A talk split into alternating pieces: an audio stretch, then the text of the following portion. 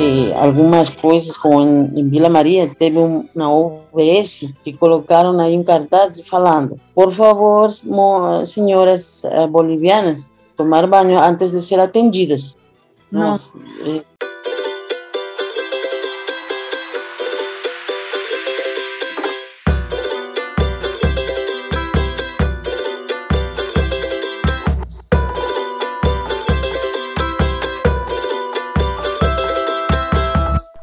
finalmente começando mais um Quipos, a sua dose mensal de conversas sobre imigrações e culturas andinas e outros assuntos que dificilmente terão espaço e serão pautas em veículos de comunicação.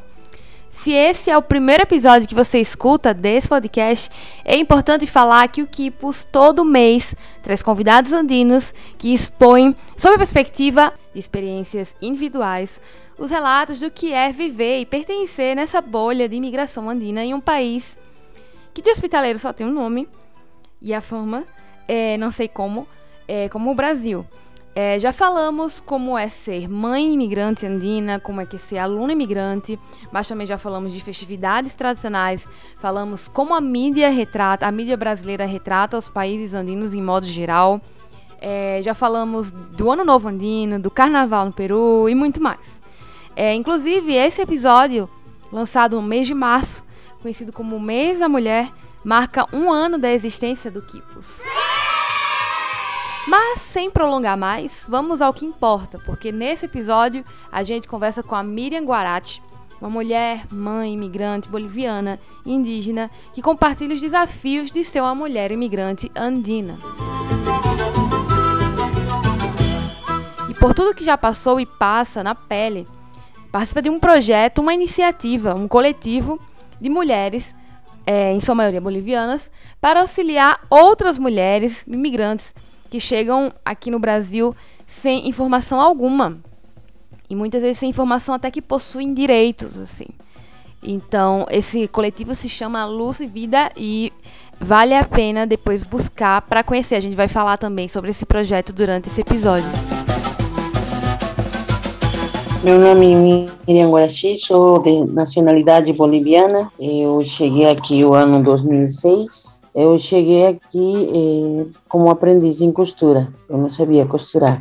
E pela questão também de que eu, eu teve que sair do meu país, eu trabalhava lá no meu país. Eu sou formada em Ciências da Educação da, na Universidade Maior de San Andrés, eh, mas teve que sair por questões pessoais, teve que sair do meu país para vir aqui no Brasil, que era mais pertinho, né? E tenho familiares também aqui, né? Eh, questões muito muito difíceis, né? Que são pessoas que me obrigaram a sair do meu país. A, a diferença de outros bolivianos que saem pela questão de melhorar a condição de vida, né? Eu não, eu trabalhava já na minha área, só que esses, esses problemas pessoais que eu tinha com o pai do meu filho me obrigaram a sair do meu país. Então, eh, eu trabalho atualmente em postura, eh, já trabalhei também em uma empresa, como fazendo as mostras. Uhum. Agora, agora só eh, estou trabalhando por conta própria, né? Eu trabalho autônoma, costuro o que me passa em, em serviço, só isso, né? Então, estamos com isso agora, sobrevivendo. Como a senhora ficou sabendo é, da, dos empregos aqui no Brasil? Como, o que, que te levou a vir aqui para o Brasil para trabalhar nessa área da costura? Bom, eu tenho familiares aqui. Tenho meus irmãos, que eles já estão bastante tempo aqui. Eles foram os que vieram primeiro, antes que eu. Então, eles eh, foram trazidos por outro, outro boliviano que trazia aqui no Brasil a, para trabalhar na costura mesmo. Então aí depois, anos depois, eles me trouxeram também, né? Que eu pedi para eles me trazer aqui no Brasil porque tinha que sair mesmo do da Bolívia. Então meu irmão que me trouxe e aí eu comecei a trabalhar como ajudante. E né, eu fazia de tudo, desmanchava ou desfilava, Sim. entretelava, tudo isso. Não, eu não, não sabia costurar. A senhora aprendeu a costurar aqui, então? Isso, aprendi. O mais básico, né? Eu aprendi a, fazer, a mexer com a overlock e um pouco de reta. Aí, quando meu filho nasceu, porque eu, eu cheguei no Brasil é, grávida, foi muito complicado, porque no início eu estava trabalhando na oficina do meu irmão, mas aí depois sempre acontece, não, alguns problemas com, com a cunhada, com a cunhada, então eu tive que sair, eu fui a trabalhar a outras oficinas, mas eh, era muito complicado, é muito complicado aqui mesmo trabalhar com criança pequena. Sim, é, porque é, é muito ruim, mesmo sendo de é, mesmo sendo oficinas de próprios bolivianos, é muito ruim mesmo. Nós não recebíamos comida só um prato, eu tinha que dar do meu prato, compartilhar com meu filho. Não podia tomar eh, muito tempo banho meu filho, eles desligavam a, a, o chuveiro, porque não, eles não permitiam, né? porque era um gasto na água. E parte disso era a luz também. Eh, teve um tempo que eu teve que pagar pela luz, então foi muito complicado. Aí depois eu voltei para meu país Fiquei lá um ano e meio, quase dois. Aí aprendi melhor a, a costurar, porque eu trabalhei em outra empresa, lá na Bolívia. Só que o, o, o, salário era muito pouco, então teve que voltar de novo aqui no Brasil. O salário do, de costura, para trabalhar com costura aqui no Brasil, era maior? Quanto que era? Você lembra? Não, na época eu ganhava 300 reais, na época, em 2006, como ajudante geral. Só que isso não alcançava não alcançava para os gastos que eu tinha né, com, com um filho pequeno. Ainda bem que eu não pagava o aluguel. Você, você como a, a maioria sabe, os brasileiros sabem, que os bolivianos vinhamos a trabalhar e moramos na mesma casa. Coloca um quarto para você que é compartilhado com outros funcionários também. Então você não paga o aluguel, mas é, alimentação, tudo isso também corre por conta do, do dono da oficina. Mas e de alguma forma também sai do, de, do dinheiro né, que você vai trabalhando também. Era muito pouco na época né, para mim, porque eu tinha que manter sozinha né, meu filho. E trabalhava Aí, todos os dias? De sábado, dias, domingo, sábado, feriado? Sábado, sábado. até sábado. Até ah. sábado, até meio-dia, uma hora. Aí depois eh, tinha que fazer as limpezas, né? Da... Aí depois voltei para meu país e aí arrumei um emprego de costura também. Aí também aprendi um pouco mais em recta e aí voltei de novo para cá. E aí eu costurei por conta própria. Eu costurei na oficina, mas já como costureira porque dentro da oficina tem ajudantes que, que fazem todo o trabalho para colaborar com os costureiros e tem os costureiros, costureiras que trabalham a destajo, ou seja, fazem as prendas e eles recebem um pagamento pela prenda acabada. Eu já, como eu aprendi, eu já comecei a fazer prendas. Então, aí é, depende de cada um. Aí já não é, você já não pode, mesmo tendo, tendo um, um horário de trabalho, porque nesse tempo eu, eu trabalhava até as 11 horas, 12 horas, porque o horário deles era até as 10. E começava oficina. qual horário? 7 horas. De 7 às 10. Isso. Então, nesse hora, horário da, da, da, oficina para trabalhar. E tinha horário para o almoço? Tinha um descanso? Sim. De 7 a meio-dia. Você trabalhava, descansava uma hora e voltava depois dessa hora. Mas aí, quando você trabalha de costureira, você já tem que produzir, né? Então, aí você já não termina trabalhando até as 10, trabalha até as 12, meia-noite, uma, uma da madrugada, tem que avançar, né? Então, por isso que aí eu cheguei a trabalhar até essa hora para poder manter, né? Tinha que tirar, porque ah, as necessidades também te, te exigem, né? te obrigam a trabalhar mais para conseguir um pouco mais. E aí você recebia hora extra, então? Não tem eh, horário extra. A maioria das oficinas aqui no Brasil eh, fazem esse trabalho de forma informal. Então, eh, não é com carteira assinada. O pagamento vai receber de acordo ao que você produz. Então, se você produz mais, então o, o, o ganho vai ser também maior, dependendo do preço da prenda. Porque cada prenda tem um valor, não é não é só um, um, um preço único, sino é um, ah, um preço de, dependendo da peça. Ah. Tem peças, por exemplo, que são bem simples. Eles, na época, pagavam uns 50, 2 reais. Não, agora não mudou muito, né? Porque agora tem é, esse esse serviço de malharia, por exemplo, que fazem malhas, camisetas de malha, esses pagam assim, 2,50, 2, 3 reais por peça acabada. Então eu, eu trabalho com tecido plano. Eu faço camisas, calças, vestidos, tudo.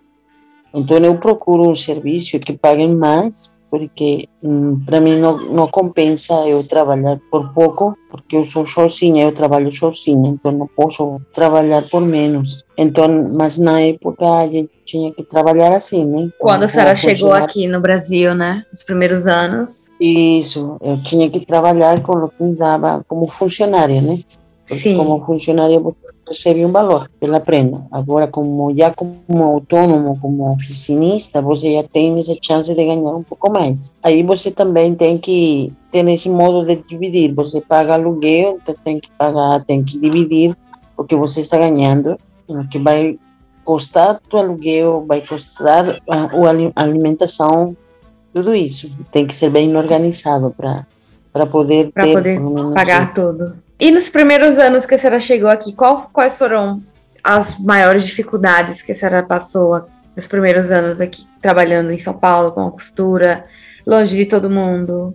E que em, outro idioma a senhora sabia português? Como foi? Bom, praticamente eu fui obrigada a aprender bem rápido português, porque eu, tinha, eu, eu tinha que fazer tudo, né? Com meu filho estiver no hospital, correr atrás das creches. E se você não consegue falar em português, não se consegue comunicar, né? Você não entende falando. Então, eu tive que aprender. Foi muito necessário para mim aprender. E claro que no início era um pouco complicado, mas eu sempre tentei, tentei me fazer entender e entender o que me estavam falando. Graças a Deus também eu tive a colaboração do meu irmão, como eles já estavam um pouco mais tempo que eu, então eles também já me orientavam em algumas coisas. Pensei que eles não falam também bem direitinho português, mas eh, já me já me ajudaram, me apoiaram nesse sentido. Eu estou em um grupo de mulheres também, a gente vai conversando com as mulheres, tem muitas mulheres que trabalham como funcionárias, muitas mulheres que trabalham como oficinistas também. A maior dificuldade, um pode ser na língua, sim, mas também a questão de que você trabalha muitas horas eh, sem ter tempo para você, tem que ficar sentada na máquina horas e horas, você esquece de, de, de tua saúde, quando você vai no posto de saúde, às vezes tem que receber maus tratos, né? Porque nem todos, não, vou falar que em geral que todos uh, os serviços públicos daqui do, do Brasil, de São Paulo, sejam muito bons. Tem alguns lugares que te atendem bem, mas tem lugares ainda que mantêm essa discriminação, né? Como estrangeiro, pode ser pela cor de pele, não sei, mas tem ainda isso, por incrível que seja, tem. Uhum. Né? E, então você tem que lidar com isso. Também você mesmo trabalhando em uma oficina de um de outro boliviano, de outra pessoa que de tua de teu mesmo país, às vezes eles, eh, como te falei, eles te cobram às vezes da água, de, o que você gasta quando você tem criança. Eles não te davam de comer para as crianças, só para o adulto, para aquele que trabalha. E você tem que fechar os, os filhos, porque não podem sair do quarto. Né? Quando eu, eu comecei a trabalhar, eu tinha que fazer isso. Tinha que fechar meu filho em quarto, porque o patrão não permitia que saísse, né? porque ele incomodava aos funcionários. Então, a, a gente teve que fazer tudo isso, e porque justamente né, por muitas, muitas pessoas que vieram a trabalhar estão optando por trabalhar assim em casal ou sozinhos para não ter que lidar com isso é, é muito triste ver e, e, e, ver que teu filho tem que estar fechado qual fosse um animal, um bicho, né? Sim, estar trancado. Isso. E quando você tem que levar na escola, você tem que correr. E, e além disso, você tem que. Você perdeu esse tempo, você tem que recompensar. De algum jeito, tem que recompensar esse tempo. Aí eu estou falando quando uno trabalha de funcionário. Agora, mesmo trabalhando você como oficinista, como já eh, autônomo, é, não muda muito, porque você tem que trabalhar mais horas, porque as contas, todas as contas vêm sobre você. Sim. Então, tem que trabalhar mais, tem que descuidar mais até os filhos.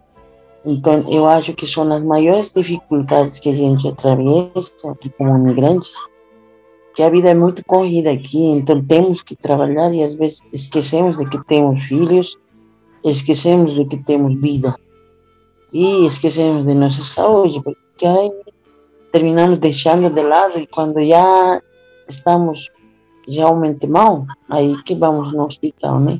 Dificuldades assim, é, mais que todo é, em poder nos comunicar com o brasileiro, né? E e essa questão de que racial, que eh, não sei por qual qual é a diferença tão tão marcante que boliviano e eu não eu pelo menos eu não vejo diferença uma nenhuma né que todos nós somos seres humanos mas ainda continuamos com essas diferenças raciais as discriminações são dificuldades que dia a dia atravessamos, por incrível que seja, e essas dificuldades fazem de que muitas mulheres não consigam, não, terminem deixando de ir no posto de saúde, porque não são entendidas no que estão falando, porque além de ser maltratadas, elas preferem já não ter acesso a atender, porque dizem que não, não, não, não parece que não me querem atender, parece que eu eu dou nojo para um médico. Então são coisas que acho que tem, tem, que, se, tem que se mudar. Né? E nós, eh, eu, como te falei, eu sou parte de um grupo de mulheres, sou da Associação de Mulheres Imigrantes Lucibida. Sim. É um, é um coletivo de mulheres, na maioria somos, eh, trabalhamos na área da costura. E, e nos juntamos justamente por isso, porque vimos, vemos as necessidades dessas mulheres vemos as dificuldades das mulheres em accederem a informações que são básicas. Né? Então, a, a, gente está se formando, está, está procurando bastante informações, estamos buscando entidades que colaborem com nós, né? dando, com, dando conversas sobre a questão, a questão da documentação, quão importante que é, a questão da saúde, então a gente também procura nos informar mais na parte teórica para poder transmitir também nessas mulheres e fazer que esses dias que a gente se junta seja é, muito especial porque aí se cria redes sociais de solidariedade entre elas porque a associação é um grupo de mulheres de diferentes bairros Sim. temos atualmente somos 17 bairros e, e são quantas eh, mulheres cada... mais ou menos Dentro da associação somos 35 mulheres. 35 mulheres imigrantes, todas bolivianas, costureiras? Todas somos, a maioria somos bolivianas, mas temos venezuelanas e paraguaias. E vocês fazem o papel de é, que falta, né? É, não tem ações assim, não tem ou existem muito poucas ações do governo é, voltadas para essas mulheres migrantes, para orientar, para passar informação, né? não, não parece ter um cuidado até nessa questão mesmo do idioma, que é tão básico. Não parece ter um, um preparo né, para receber é, as mulheres imigrantes, principalmente aqui em São Paulo, que é onde mais recebe imigrantes é, no país, e aparentemente não, não existem muitas medidas, assim, ações para orientar, né? As mulheres só chegam, e muitas mulheres chegam aqui uma esperança de uma vida melhor, de um emprego muito bom. E aí chegam aqui e não é bem assim, né? A realidade é bem diferente. Porque também, eh, quando são trazidos da Bolívia, Sim. é bem com promessas. Promessas de que vão ganhar um, um, um dinheiro mais. O que geralmente que eles prometem, a senhora, a senhora sabe? Vai ganhar mil, mil dólares. Dólares? Então, as vezes oferecem isso. E geralmente uh, trazem pessoas que moram na área rural. na área do, como que falam aqui, a rocha, né? Daí trazem pessoas que moram aí no campo, nós falamos lá na Bolívia. No campo. No campo. Sim. Isso. E trazem essas pessoas que as pessoas eh, moram do, ou vivem da, da, do ganado, vivem do, da terra. Então eles não olham um, dire, um dinheiro assim um montão. Então quando eles falam de dólares, eles imaginam, nossa, eles vão ganhar muito dinheiro, né? Sim. Então, é, eles são trazidos aqui assim, com essas promessas, mas a realidade é diferente. Aí é que tem que viver em um espaço pequeno. Quantas famílias aí dentro? Né? Porque são muito, muito poucas oficinas que oferecem um quarto para um casal. Ou, geralmente compartilham um quarto entre dois, três casais. Eu cheguei a trabalhar em Bom Retiro, em uma oficina onde morávamos sete mulheres em um quarto. Em um quarto? Então, em um quarto, era pequeno. Nossa. Estavam os beliches um sobre outro. E eu, ainda com meu pequeno, eu tinha que dormir um beliche bem pequeno, bem. O colchão era. Já não parecia que já não tinha colchão, porque de tão velho que estava, era todo plano aí. Então aí você tem que se virar. Né? Então, mas como que a gente vai eh, aceitando es, essas, essas, eh, essas, esses trabalhos assim, né? que são tão realmente de migrantes? Né? A gente, às vezes, a necessidade te faz aceitar esse, esse modo de vida. Então, por isso que a gente se juntou para conscientizar que a gente é ser humano, é ser vivo, e precisamos mudar certas coisas, como comunidade boliviana, precisamos mudar muita coisa dentro de nossos grupos, porque assim, Carla, a associação tem 35 mulheres lideranças. Então, temos 17 bairros onde a gente faz atividades. Cada bairro, cada liderança hum, dirige outras outras mulheres? Cada grupo está em torno de 40, 50 mulheres. Então, são muitas mulheres que estão participando, graças a Deus. Eh, o grupo cresceu. Então, agora estamos cadastradas quase 650 mulheres dentro de, de todos os bairros. Estamos aí fazendo atividades socioeducativas com elas, principalmente voltadas a, a conscientizar de que temos cambiar nosso modo de vida, né? Porque nós vimos aqui a trabalhar, não a sofrer. Então a gente tem que cambiar essa mentalidade do que a gente está vindo de outro país, mas nós não estamos vindo a pedir caridade, estamos vindo a trabalhar. Não é porque é imigrante que não mereça ter direitos nem nada, somos pessoas iguais, exato.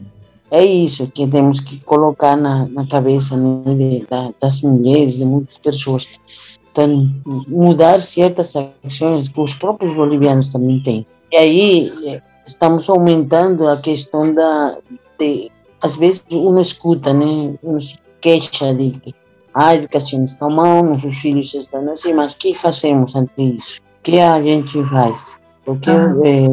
é, muitos de nossos adolescentes estão se perdendo. Então a gente tem que tomar uma atitude e a associação está tratando de fazer isso. Temos também agora grupos de adolescentes dentro de nossa associação, temos líderes adolescentes e estamos fazendo reuniões também com eles, eh, tratando de apoiar com temáticas alternativas, não a que é a questão da escola, e tratando de levar alguns assuntos que, que são de interesse dos jovens e tratar de que as famílias vayam se unificando mais, vayam se, eh, tendo essa relação mais íntima porque às vezes chegando a esse, a esse país, como te falo, tra o trabalho de muitas horas não te permite relacionar-te bem com teus filhos. Então Sim. tem que tem, criar esses laços, esses, esses, esses laços. É por isso que a gente está fazendo isso, estamos fazendo nossos encontros, conscientizando o quão importante é a família estar unida para tomar decisões, quão importante que você, mulher, tenha a possibilidade de decidir e não só que decidam por você, os adolescentes, quão importante que eles participem desse, dentro desse núcleo familiar. Então, estamos nesse, nesse caminho. E a senhora acha que aqui em São Paulo existe muita discriminação contra imigrantes bolivianos, contra mulheres bolivianas? Ainda existe, é, né, ainda existe. É, não será como antigamente podia ser, mas ainda existe. Porque eu, eu mesma atravessei por isso. Às vezes você não sabe, a impotência é, é muito grande, né? Porque você vai ser atendida a saúde é universal. Isso. Né? Então, não é que você vai escolher até o paciente. Eu, pelo menos como profissional, eu valoro muito a ética profissional. Se você estuda uma, uma profissão, é porque você quer estudar, ninguém te obrigou. Então, o médico escolheu essa, essa, esse ofício, essa, essa profissão, porque ele quis ser médico, quis salvar vidas, queria, os ginecologistas sabem que vão tratar com muitos olores, me desculpa, né? Então, é, e que às vezes é, te tratem mal, eu não acho correto. Porque eu, eu, eu fui maltratada também no, no hospital, porque justamente foi assim. Eu vou te contar um pouquinho. Pode contar. Eu fui, é, me encaminharam para uma para fazer uma análise porque eu eu tinha infecção urinária. Eu Sim. tinha que fazer uma análise. Então, quando eu fui nesse hospital, que eu não vou falar onde que é, então eu fui e eu esperei depois de esperar um montão, porque estava cheio mesmo. Eu olhei lá. Estrangeiro era deixado de lado. O brasileiro passava antes que nós. A brasileira passava antes que nós. E eu teve paciência de olhar, só olhava. Aí depois, quando tocou a uma da, da, da, minha comunidade, uma boliviana, entrou, aí depois eu era, era eu quem tinha que ser atendida. Quando eu entrei, eu não sei como que a boliviana estaria, não, eu não sei. Pero a médica olhou para mim e falou, ah, outra, assim, com uma cara de, de, de desprezo, ah, outra ah, van a colocar ese ambientador, ese perfume ahí en nuestro, porque ah, no se bañan. Nossa. que ia hacer? Eu queria sair daí. Sim. Né? Isso não é. Se ela não suportava, todo mundo, to, todas, acho que quando abrimos as pernas tem um cheiro, né? Então não pode tratar assim as pessoas só porque é estrangeira. Então aí, e ainda ela ela fiz bem bruscamente, me abriu as pernas. Assim.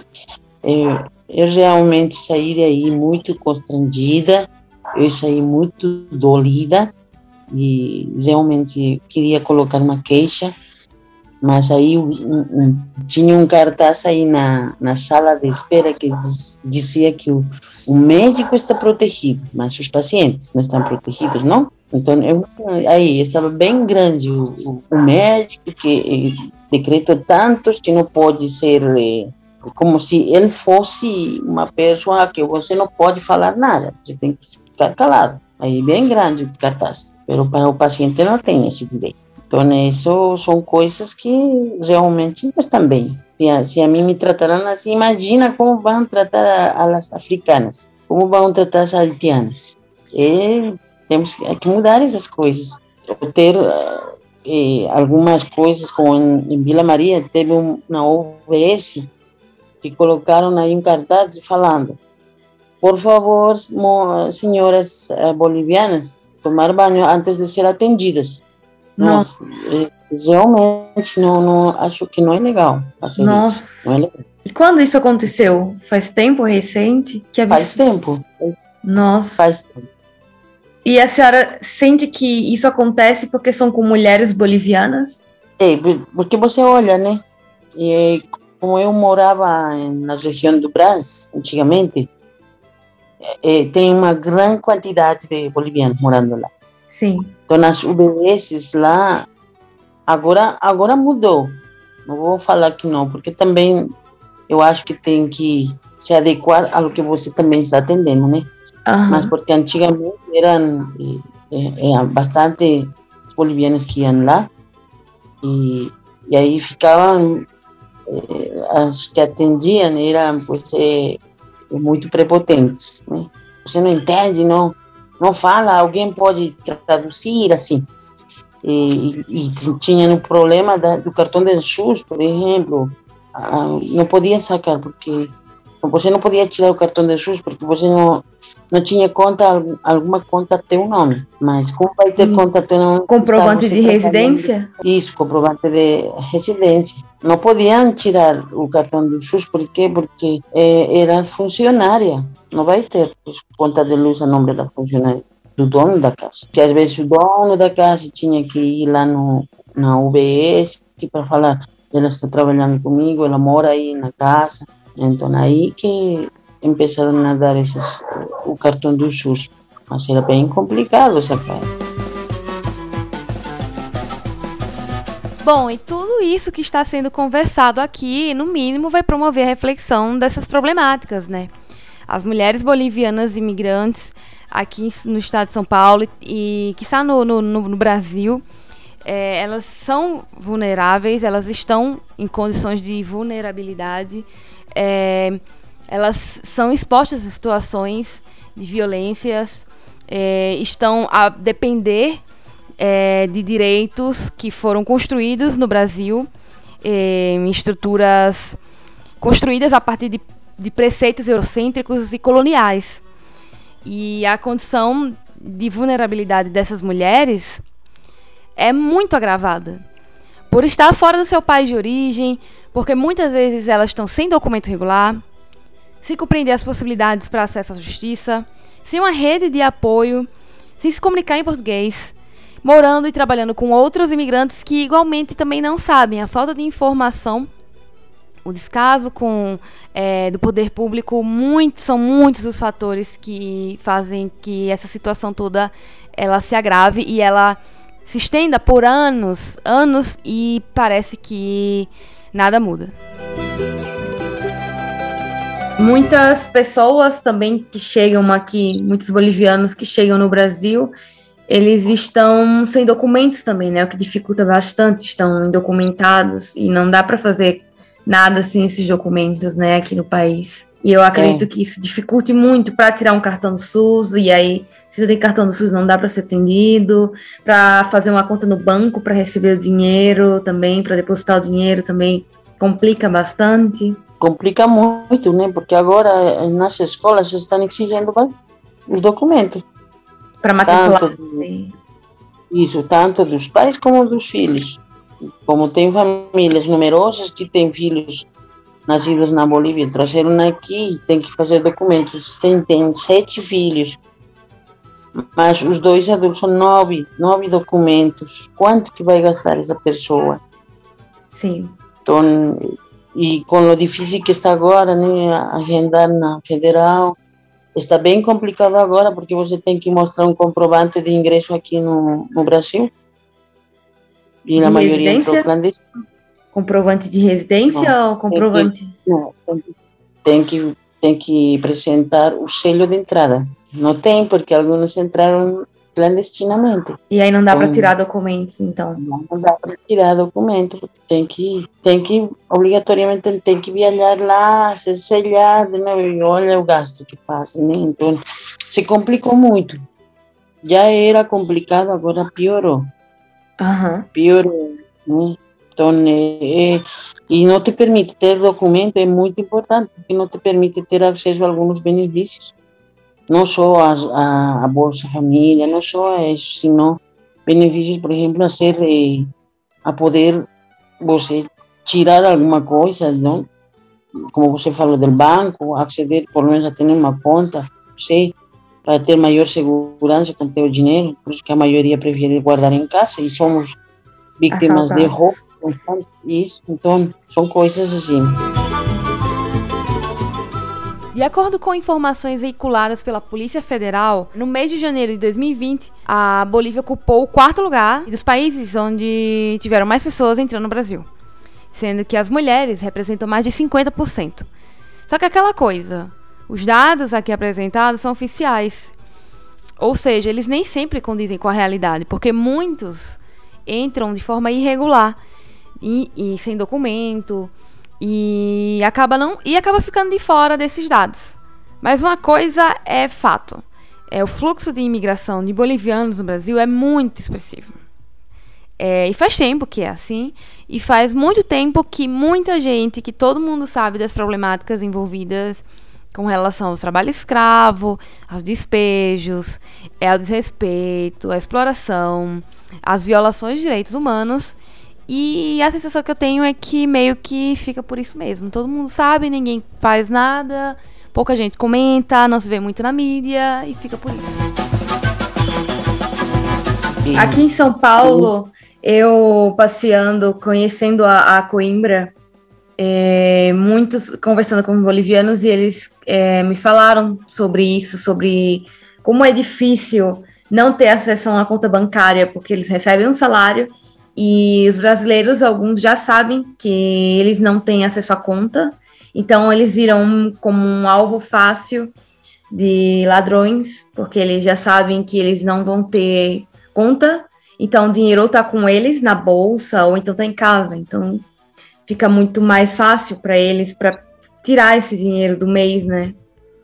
Sim, porque agora já não é só dinheiro que roubam, é mercadoria agora que roubam. Sim. Imagina você que você está costurando umas prendas para uma oficina, bem e roubam e se levam tudo isso. Quem vai pagar tudo isso?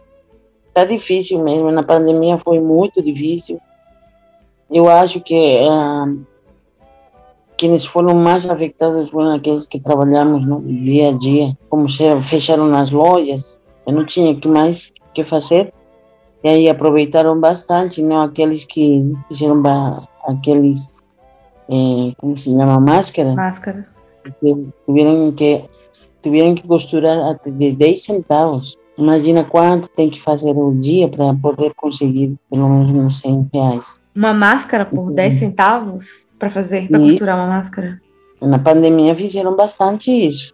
Aproveitaram bastante aqueles que cortaram, né? como a, a necessidade é grande, não termina pegando, né? pegando esse, esse serviço para poder fazer e ter pelo menos garantido a comida. Sim. Fora de que tem que pagar aluguel, não consegue pagar, o, o dono da casa vai e te joga fora. Não? Porque foram muitas famílias despejadas da, das suas casas também. Muitos imigrantes não conseguiram pagar, foram despejados de casa e eles tiveram que sair pedir vir de favor, porque não conseguem pagar aluguel. E agora que está voltando de novo, estamos voltando, vai custar se já for, porque o que trabalhamos está pagando todas as dívidas, todas as dívidas que tínhamos já. Está um, não está como que às vezes dizem entre aspas não dizem que está melhorando mas está melhorando para quem? Para aqueles grandes empresários sim.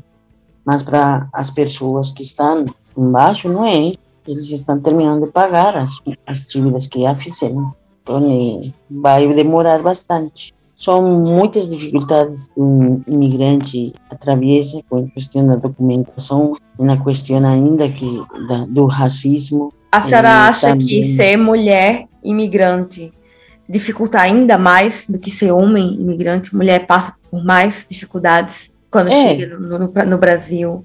É, é um alvo mais fácil. Eu vejo que nas oficinas são mais mulheres costureiras também, né?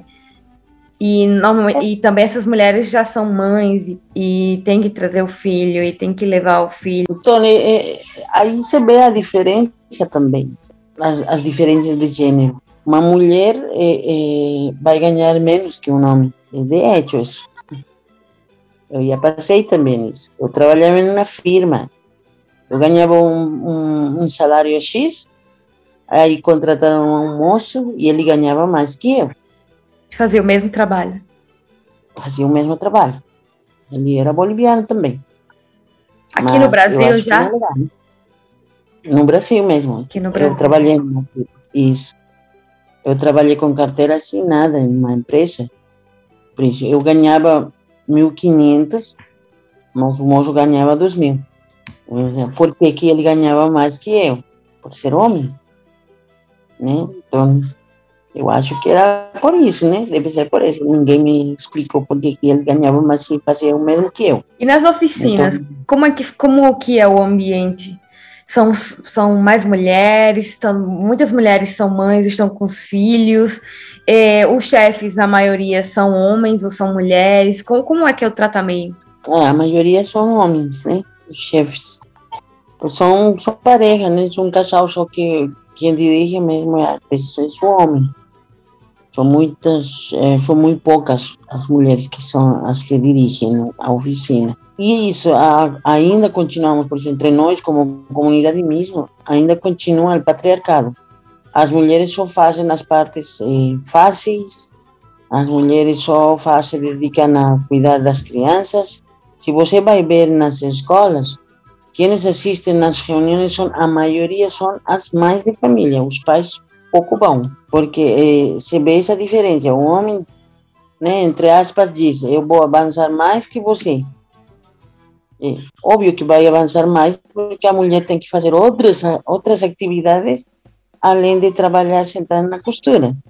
Porque ela tem que levar os filhos à escola, ela tem que fazer comer as, as crianças, ela tem que, tem que banhar as crianças, tem que, dar, tem que ajudar nas tarefas. Então, é óbvio que vai, vai ter pouco tempo de trabalhar. Se fosse ao contrário, seria diferente, né? Então, é isso que ainda continuamos mantendo. E como as empresas veem isso, que a mulher só serve para, para digamos, cuidar das coisas da, da família, cuidar, fazer algumas pequenas coisas, o trato já não é com a mulher, é com o homem. Então, aí existe uma diferença enorme de, de gênero. Então, eu em vez de... Aqui, eu percebo que muitas das mulheres imigrantes, elas acabam vivendo sozinhas com suas crianças, né? Os pais somem ou elas acabam sendo tendo que tomar conta de tudo só, né? É. Agora está de moda isso, né? Agora é muitos barões estão, muitos homens estão deixando as, as, as famílias, as mulheres que têm dois, três, quatro, cinco filhos e elas praticamente têm que se virar sozinhas, né? E para você ter, eh, tem que fazer essa questão da, da, das pensões, tudo isso, você tem que arrumar um advogado, ou buscar alguém que te ajude, mas até isso você tem que também perder tempo. Então, é, e os varões bem graças, né? Tem muitos homens que bem graças, ninguém faz nada. Nós, inclusive, falamos com uma associação com o consulado boliviano, em um ano, não, não me lembro que ano, falamos como que vamos fazer essa questão, porque é fácil deixar as famílias, mas quem, quem que está sofrendo? São os filhos. Como podemos fazer para que esse homem dê pensão para esses filhos? Ajude essa, família, ajude essa mulher na criança, porque a, a, a mulher não fez sozinha essas crianças. Então, mas aí, ficou aí ficou em uma conversa só, não se nada. Então, na, nós temos uma enorme quantidade de mulheres sozinhas que dão conta dos filhos, mas sempre nós tratamos de levar as mulheres falando com de, da, do grande valor que elas têm, da, do grande potencial que elas têm, e de ver algumas outras alternativas além da costura, ver para como poder eh, gerar outra renda. Né? Então, e, e que elas se preparem, né? se preparem, e que seja estudando algum curso curto, pero que, que ajude a que ela cresça a nível pessoal. Porque assim também os filhos vão ver esses reflexos e eles vão, eles vão continuar. Porque às vezes é, é complicado, sabe, Carla? Porque muitas mulheres que trabalham sozinhas, que fazem isso que os filhos já, já quando já estão uma idade para poder, eles já trabalham junto com elas na costura. Uhum. Então, aí já não, os sonhos desses, desses, desses jovens.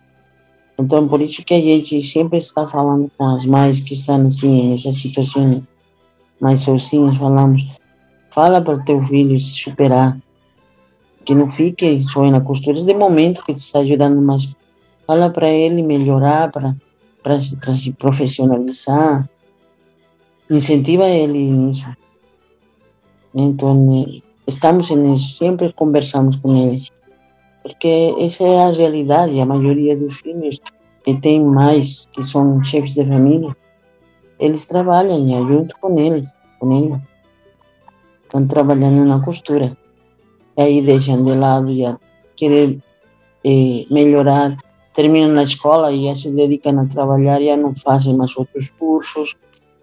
Então eu acho que temos que, que romper esse, esse, essa sequência né, de que o pai costureiro, os filhos também tem que ser, não pode ser assim, temos que aspirar a mais. Então a gente está nesse, nesse trabalho com esses jovens também. Ah, o coletivo que a senhora participa, o Luz e Vida, ele tem quantos anos em atividade? É, ele nasceu no ano 2014 como um grupo, um coletivo de mães e filhos, mas aí por el ano 2018 a gente consolidou como uma associação porque aí já nos estendimos a outros bairros, de aí que surgem outras lideranças. Então, não é muito tempo de existência, sin embargo, acho que marcamos muitas coisas, porque já crescimos bastante como grupo. Não é fácil dirigir um grupo tão numeroso, mas é um desafio para nós também. Então, para essas mulheres que são simples, são mulheres que trabalham em costura, são mulheres às vezes que terminaram na escola, mas estão aí dispostas a liderar, estão dispostas a a melhorar su condición de vida, a mejorar ellas pessoalmente e aí estão dirigindo a outras mulheres também para poder melhorar. Então, isso é o mais satisfatório que a gente tem. Que eu percebo que falta muito aqui, né? Muita informação voltada para a mulher imigrante, para os imigrantes em geral. Meio que o governo não fazer conta que, que não existe, né? Não existe muitas coisas voltadas para imigrantes, nem uma recepção, assim, mesmo que o Brasil tem a fama de ser hospitaleiro, mas depende muito, né? Depende muito da cor da sua pele, depende muito da sua nacionalidade. Isso mesmo. É, isso vai é, é hospitalário para aquele que digamos bem do norte. É hospitalário com os que têm olhos azuis, são blancones, mas para aqueles que estão que não somos assim não, né? Além, eu escutei eh, algumas vezes, inclusive eu, eu discuti inclusive com um brasileiro, porque ele falava, ah, vocês vieram a tirar trabalho de nós. Né? Quando a gente não não tira trabalho de ninguém.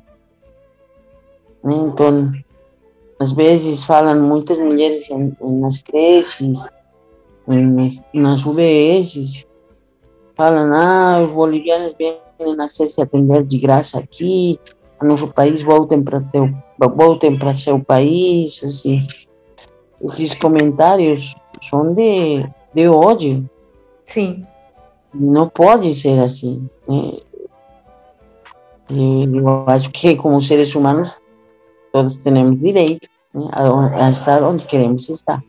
Exatamente. E o pior é que isso acontece em lugares como hospitais que deveriam, as pessoas deveriam se sentir mais protegidas e cuidadas, porque são ambientes para cuidar das outras pessoas, e é, as pessoas acabam é, falando, reproduzindo esses discursos racistas, discriminatórios, e que devem intimidar muitas mulheres bolivianas imigrantes é, a não procurarem, né? A não quererem é. procurarem, porque vão ser maltratadas e e se magoarem, se chatearem, isso são violências, né? Não falta muito por mudar muitas coisas. Falta muito, né? Tanto aqui no, no Brasil e a nós também, né? Como saber lidar com esses, com esses comentários. Né? Mas eh, estamos nesse, estamos nesse caminho sabemos que grandes são os desafios, que os cambios têm que vir desde em cima né? desde as lojas que dirigem as grandes empresas de, de roupas, eh, todos sobem, mas os preços das prendas não sobem. Deveria de ter umas políticas públicas para essas empresas, né? Exatamente. A gente sempre vê, a gente vai numa loja, no shopping, a gente sempre vê as roupas cada vez mais caras, sempre muito caras as peças, mas quem produz normalmente está numa fábrica, numa oficina de costura, em condições precárias sem benefícios, sem direitos e ganhando muito pouco. Então é isso que temos que, que tem que mudar. Para falar de trabalho escravo, temos que pensar antes, porque eu escuto às vezes, ah, o boliviano, o pobre boliviano que tem, tem trabalho escravo, mas na verdade a gente tem que se autoescravizar, porque se não trabalharmos mais horas, não vamos conseguir ter, eh, dar conta de nossas, de, de os pagamentos da, das coisas que temos que pagar, né? Com o alto que está o custo de vida. Então, e somos, trabalhamos de forma informal, então não temos nenhum outro benefício além de nosso salário. Então é isso, é complicado, né? Mas criar políticas públicas que ajudem a, a mudar isso, acho que está longe, mas não é impossível. A senhora conhece desse grupo do, de Luz e Vida, é, ou fora dele, a senhora conhece mulheres que vieram e caíram no trabalho escravo, propriamente dito? Tem bastantes eh, mulheres jovens, principalmente, que são trazidas para trabalhar em burdeles. E nesses últimos tempos, eu vi que tem mulheres que estão sendo trazidas para isso, para trabalhar como prostitutas, né? Mas isso não está visível. Tudo está bem, mas isso acontece. E o que fazemos? Não? Cadê as leis? Onde que estão a polícia está para para falar ao imigrante você não pode entrar no seu país, mas entram meninas que vão a ser vão a trabalhar nisso. Há um tráfico de pessoas, mas tanto o governo boliviano como o brasileiro não fazem nada. Todos os dias chegam meninas menores de idade, 15 anos. Como que saem do país da Bolívia? Como que estão saindo? Nós falamos, inclusive, isso no um hierarca aí da política, né? Nós falamos, o que, que estão fazendo? Cadê o controle de... Por que, que estão chegando aqui meninos de, de 15 anos sozinhos? Meninas, por que há esse tráfico de pessoas? Como é que está acontecendo isso? Vocês falam de que há, eh, de que há controle, que tudo isso, mas não, aqui estão chegando. A gente vê tantos jovens que se estão echando a perder, nós como falamos, né? estão se dedicando a beber, que não tem controle. Então, isso é trabalho escravo. Isso sim é trabalho escravo. São trazidas e fazem uma atividade à força. Né? E também tem, não, não, vamos, não vamos negar que tem oficinas de costura, como te falei antes, trazem pessoas do interior, trazem pessoas do campo. Do campo. Isso, que, que trazem, estão morando na casa, não saem da, da casa, não deixam sair porque eles, além de que são trazidos, têm que pagar o que pagaram da, do transporte, têm que pagar, então não, não, não sobra nada do que eles ganham. E essa dívida também nunca é paga, né? Todo mês. É. Então eles descontam todo mês, mas nunca, nunca se acaba, parece, né? Então eles têm que, são praticamente obrigados a ficar lá, não saem, porque se eles criam um medo de, de, de alguns patrões, mal patrões, né, mal bolivianos que falam não você não pode sair porque se você vai sair a polícia vai te pegar, vai te deportar e, e as pessoas por medo já não saem, estão fechados. Eles trabalham mais horas, isso é, isso é quantas quantas oficinas foram pegadas flagra e pela polícia, né? Então é uma realidade que está existindo. Né? Eu me topei com uma menina assim, que ela chegou aqui no Brasil e foi trazida, ela não sabe onde que chegou, ela teve que escapar daí para poder eh, buscar outro trabalho porque não, não recebia pagamento nenhum, não sempre era que você me deve, ainda devia, mas ela teve que escapar daí. Quando eu falei, vamos denunciar, mas onde que é essa oficina? Ela não se lembra. Nossa. Então, então são, são, são essas questões que trazem, né? são coisas que entre nós também como comunidade temos que estar atentos ao que está acontecendo, né? Então, é, há esse tipo de pessoas assim, existem esses tipos de pessoas que estão fazendo esse mal, né? mas nem todos nós somos assim. Ai, tem alguns que atuam dessa forma, mas não todos. Muitas dessas mulheres, elas também estão com crianças pequenas, né? E aí a senhora acha que isso é, é, agrava a situação ainda de, de ser mãe imigrante e trabalhar em condições precárias e estar longe de todos os familiares e não ter com, com quem deixar essas crianças e essas crianças elas vão crescer sem o referencial também de, de ter um tio, um avô, primo por perto. E como a senhora falou, as crianças também não são bem cuidadas nessas oficinas, né? É, hum. Algumas têm, algumas mulheres têm horário também para ir ao banheiro, né? Mas é assim, funciona assim em algumas oficinas. Eles te controlam de quantas vezes você vai ir no banheiro. É, eles controlam tudo. E principalmente afetam as crianças, sim, porque eles não têm uma vida social. Ficar fechado, acho que não, não contribui em nada ao crescimento dessas crianças mulheres que vieram aqui eh, sozinhas com suas crianças, elas não conseguem colocar na creche. Porque não, não tem sabem, documentos também. Não, documentos, não sabem o que, que é a creche, não sabem que, eh, como que vai ser, que, que tenho que fazer. Não colocam nas escolas, já tem sete anos a criança e não, tem, não colocam na escola. Então, eh, porque eles não sabem, não sabem o que fazer.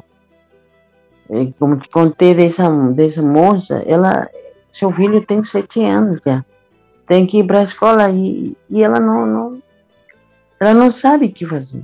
Então a gente colocou, mas eu acho que o medo de, de, de ela, de, de, não sei de qual é o medo dela, ela terminou indo, já a gente perdeu o contato com ela já não sabemos mais o que aconteceu com a criança, não sabemos mais nada. Então é complicado, né? Quantas mulheres também estarão nessa mesma situação? E, e muito. Ah, pode e, falar. Porque, sim, porque às vezes eles têm que trabalhar eles não, não dão conta de, da, das crianças e as crianças terminam não indo à escola. Está sendo afetado essa criança. Né? porque é um direito também na educação. Então terminam desistindo também porque não tem documento, então não vou colocar na escola porque não tem documento, não tem como fazer. Que a escola não quer entender que não, não posso fazer ou que está difícil fazer. Então estão, estão se criando essas barreiras e acho que não é legal. Sim. Porque é, é universal né? A educação, a saúde é universal, não pode negar esse direito. Né? São Mas direitos básicos que são negados para imigrantes aqui no Brasil. E eu acredito que a falta de informação contribua muito para que as pessoas é, fiquem dessa forma, não sabem como que funciona a creche, não sabem que possuem direitos, não sabem, não tem muitas informações, não recebem muitas informações você acha que o Brasil é um país preparado para receber imigrantes? Falta ainda, né? Falta, mesmo que esse país é feito de imigrantes. Sim. Não, não estamos entendendo que, mesmo sendo feito de imigrantes, antes de tudo isso, somos seres humanos. Somos seres humanos que contribuímos também para o crescimento desse país. Isso é o que tem que entender. A comunidade boliviana vem a trabalhar, sim, vem a trabalhar, trabalha muito, tudo isso, mas contribuímos, contribuímos para o crescimento desse país também. Então, eu acho que tem que compreender isso, que a gente é cidadão também desse país, porque nós pagamos também impostos, nós também atravessamos, sofremos quando o país está mal, também nós também passamos mal, então, eu acho que temos que entender que já estamos nesse país. A maioria de nós temos filhos que já são nascidos aqui e que, bom, de alguma forma, nós também estamos empurrando o carro desse país também. Claro. Então, então é isso que tem que entender. Que o imigrante não é por, por clichê ou porque tem esse, esse com esse rótulo de migrante que eles só vêm a, a pedir. Não, estamos dando. Tem que entender isso. Também estamos dando. Então é isso que tem que entender. tanto as pessoas como também os governos têm que entender isso, que se imigrante parasse, uma parte da economia seria afetada também. O país hum. também seria tudo afetado, as produções de roupas e hum. outros comércios também que os imigrantes estão ali trabalhando e contribuindo, é. pararia. E é isso, a gente está chegando ao fim desse episódio. Eu queria agradecer muito a minha convidada. Foi incrível, uma conversa extremamente necessária, até mesmo é, para que as pessoas possam conhecer mais, porque apesar de todo mundo saber da realidade de muitas mulheres, da exposição de vulnerabilidade que essas mulheres imigrantes bolivianas, costureiras, mães, elas estão expostas, elas vivem, elas vivem pouco a gente vê na mídia e isso é muito importante da gente sempre estar tá falando e expondo cada vez mais. É, quem gostou desse episódio, eu vou pedir para que compartilhe com seus colegas, envie para os seus amigos é, fale mais sobre Kipos para que ele chegue cada vez mais longe. A gente tem um podcast mensal. Eu sempre falo no plural do Kipos, mas eu apresento e produzo ele sozinha. Então, se você tiver algum feedback, alguma sugestão de conteúdo para o próximo tema, de sugestão de convidado, fique à vontade, pode mandar mensagem. Eu estou sempre pelo Twitter, com arroba Mocutinte. Eu vou deixar no, no, na legenda, na descrição desse episódio. É, também é fácil de me achar nas redes sociais. Eu me chamo Carla Burgoa. É só mandar uma mensagem, estamos aí abertos a sugestões.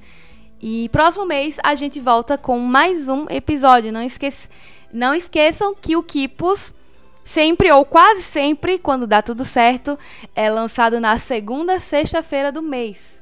E é isso, finalizando mais um episódio do Kipos. Quem quiser conhecer mais sobre o coletivo, vai lá no Facebook, pesquisa Luz e Vida para conhecer mais o trabalho das meninas, das mulheres.